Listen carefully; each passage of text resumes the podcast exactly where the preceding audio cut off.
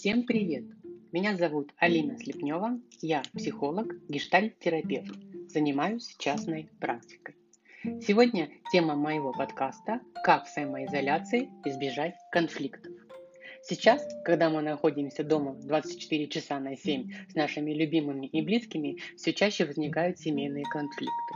В сложившейся ситуации они неизбежны. Мы лишились личного пространства и привычных действий в течение всего дня. Нарушаются наши границы и нет возможности побыть наедине с собой.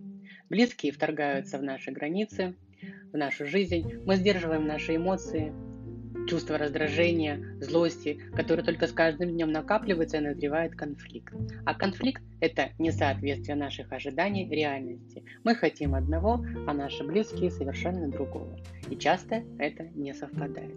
Как же избежать точки кипения и не спровоцировать конфликт, после которого будет уже сложнее привести отношения с близкими в согласие, в нормальные, в хорошие отношения?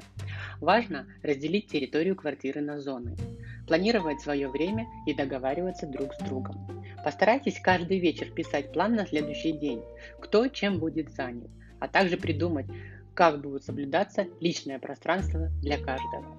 И если на какую-то долю вам удастся соответствовать этому плану, вероятность эмоциональных всплесков и негативных реакций снизится, и в вашем доме будет царить любовь, уважение, счастье и добро.